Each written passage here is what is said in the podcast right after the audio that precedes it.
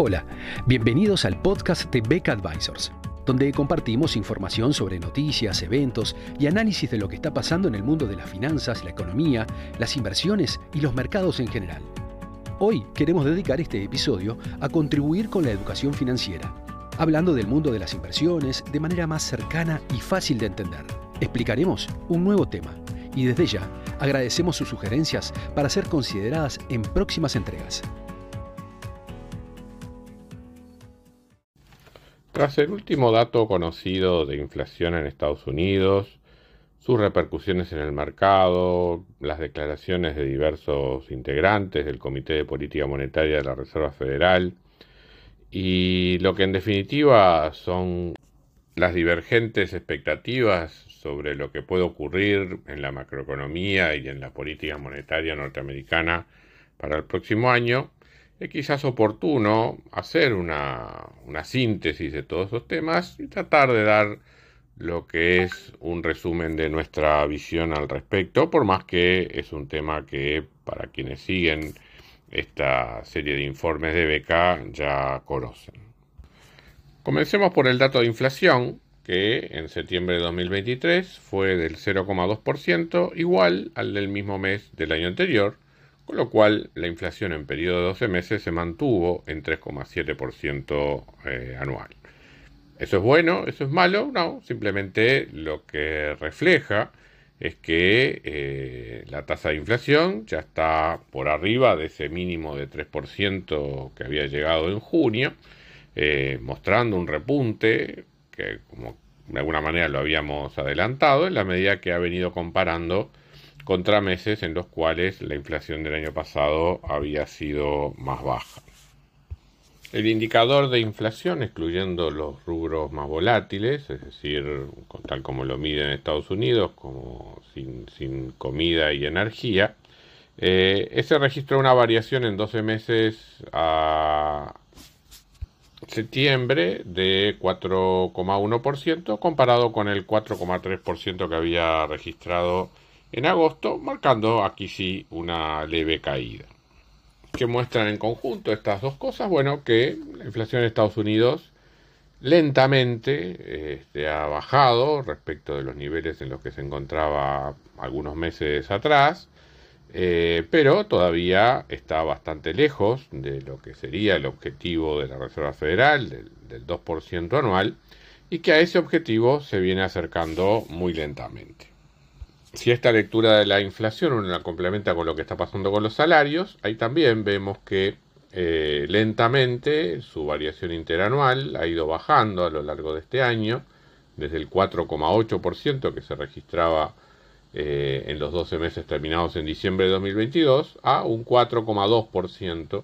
en los 12 meses terminados a septiembre de 2023.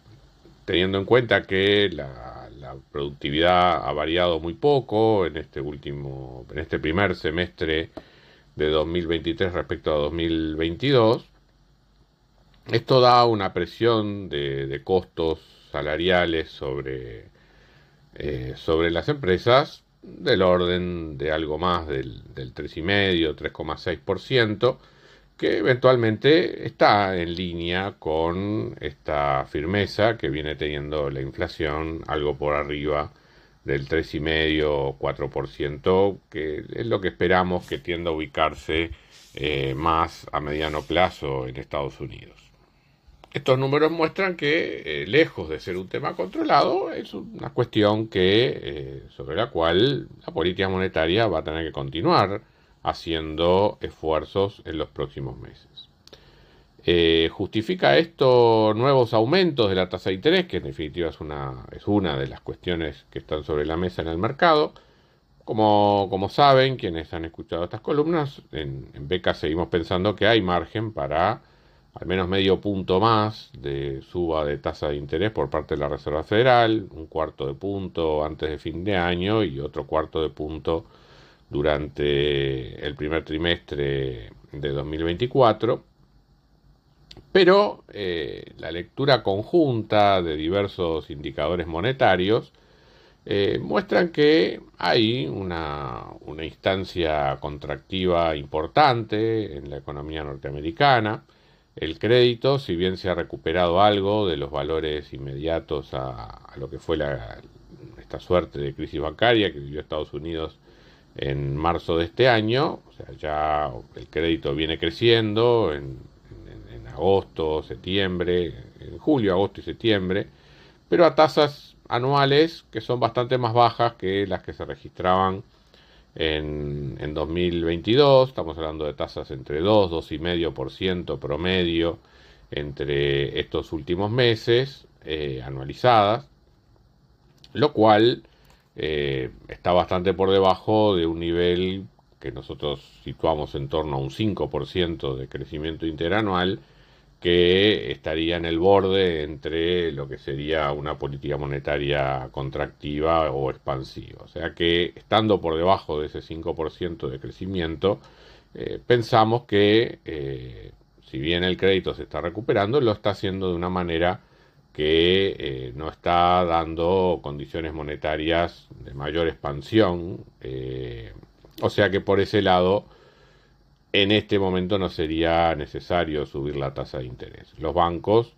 eh, recibieron mucha asistencia financiera a partir del mes de, marzo, o sea, para buena parte, hay una parte importante de lo que es su reserva de liquidez, que son reservas prestadas de la Reserva Federal, y eso ha venido bajando, pero muy lentamente en estos meses, lo cual da a entender que, por lo menos en lo que son las instituciones bancarias más pequeñas, subsiste algún riesgo de liquidez que se ha estado atenuando con estos instrumentos de la Reserva Federal y que por otra parte también limitan la capacidad de algunas entidades, no todas, de expandir el, el crédito en forma significativa. Eh, si uno mira también el comportamiento de los agregados monetarios, estos están en variación negativa, eh, sobre todo los agregados monetarios más amplios.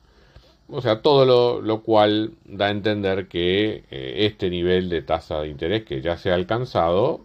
ya está en un, en un, nivel contractivo que podría hacer pensar, salvo por lo que han sido los últimos datos de inflación,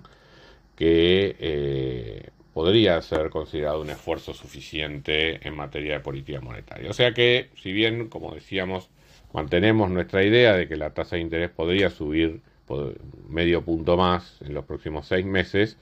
eh, también estamos abiertos a la posibilidad de que ese ciclo de suba de tasas, por lo menos por el momento, se haya eh, agotado.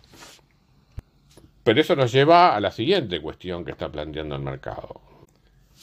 Es dable pensar que comience un ciclo de reducción de las tasas de interés por parte de la Reserva Federal. Y aquí nuestra opinión es definitivamente no. O sea, si bien uno puede dudar de si la tasa de interés merece seguir subiendo o no, realmente no hay ningún elemento que justifique que la Reserva Federal comience a bajar las tasas de interés en un futuro próximo. No en 2023 definitivamente, y tampoco nos parece durante 2024. ¿Por qué? Porque la economía todavía da signos de, mucha solidez y cualquier afloje en materia de política monetaria puede hacer que este lento, esta lenta evolución de la inflación hacia lo que pueda ser el objetivo de la Reserva Federal descarrile completamente ante una política monetaria que se flexibilice. A nuestro modo de ver, la tasa de un año, por así decirlo, va a permanecer en un nivel que podrá ser del 6%, del 5,75 o del 5,50, eh, pero no, no menos de eso durante el próximo año 2024 y bueno, quizás recién después de 2025 podamos empezar a ver una caída muy lenta en esa tasa de interés nominal a un año con lo cual, proyectando el ejercicio hacia adelante, nos da una tasa de arbitraje para la tasa de 10 años que debería estar en entorno del 4,75%, que sumado a esto el premio por liquidez que habitualmente tienen las colocaciones a más, a más largo plazo, en definitiva nos da una tasa de interés de 10 años de equilibrio en torno al, al 5%, la cual, una vez que el mercado perciba que esto de las tasas de interés más altas por más tiempo es real, eh, puede generar incluso alguna volatilidad al alza todavía en lo que puede ser la tasa de 10 años. Lo extraño de todo este proceso es que uno va a ver la tasa de interés, la curva de rendimiento de la tasa de interés invertida por un tiempo inusualmente largo, ¿verdad? Porque de alguna manera se anticipó demasiado esa inversión de la curva, o sea, el mercado esperó muy rápido la, la reducción de tasas de interés en el futuro. Eso simplemente no ha ocurrido hasta ahora y no va a seguir ocurriendo todavía durante bastante tiempo, pero eventualmente sí va a ocurrir, pero a un nivel de tasas mucho más altas de las que se esperaban dos años atrás. Así que eh, es dable esperar hacia fines del próximo año una curva de rendimientos invertida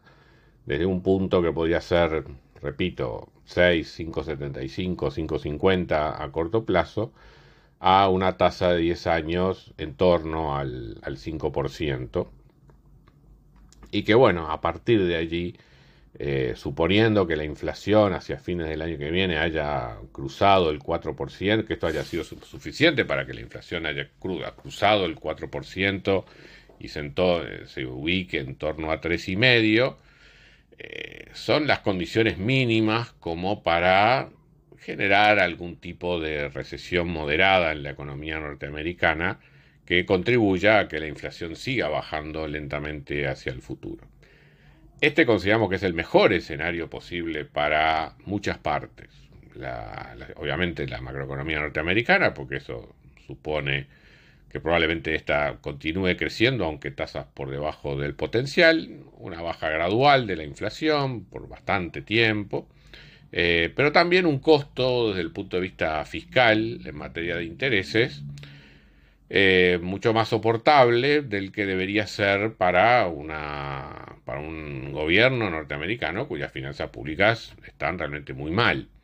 Eh, las, últimas proyecciones que ha hecho el Fondo Monetario para, las finanzas públicas norteamericanas y lo que es el, el análisis de sostenibilidad de deuda muestra que ésta sigue teniendo una trayectoria creciente hacia el futuro como porcentaje del producto, aún suponiendo tasas de interés eh, absurdamente bajas en términos reales hacia el futuro. Entonces no deja de venirle bien a la administración norteamericana esto que ya no es solamente tasas más altas por más tiempo, sino también inflación más alta por más tiempo, eh, como un mecanismo de licuación de parte de lo que es su enorme stock de deuda pública. Muchas gracias a todos por escuchar otro episodio del podcast de Beck Advisors. Te invitamos a compartir este podcast con tus amigos, colegas, dejarnos tus comentarios o reviews y seguirnos en nuestras redes sociales Instagram, Twitter, LinkedIn y también nuestro canal de YouTube. Visítanos en nuestro sitio web beckadvisors.com para leer nuestros informes, reportes y conocer más sobre nosotros. Hasta una próxima entrega y muchas gracias.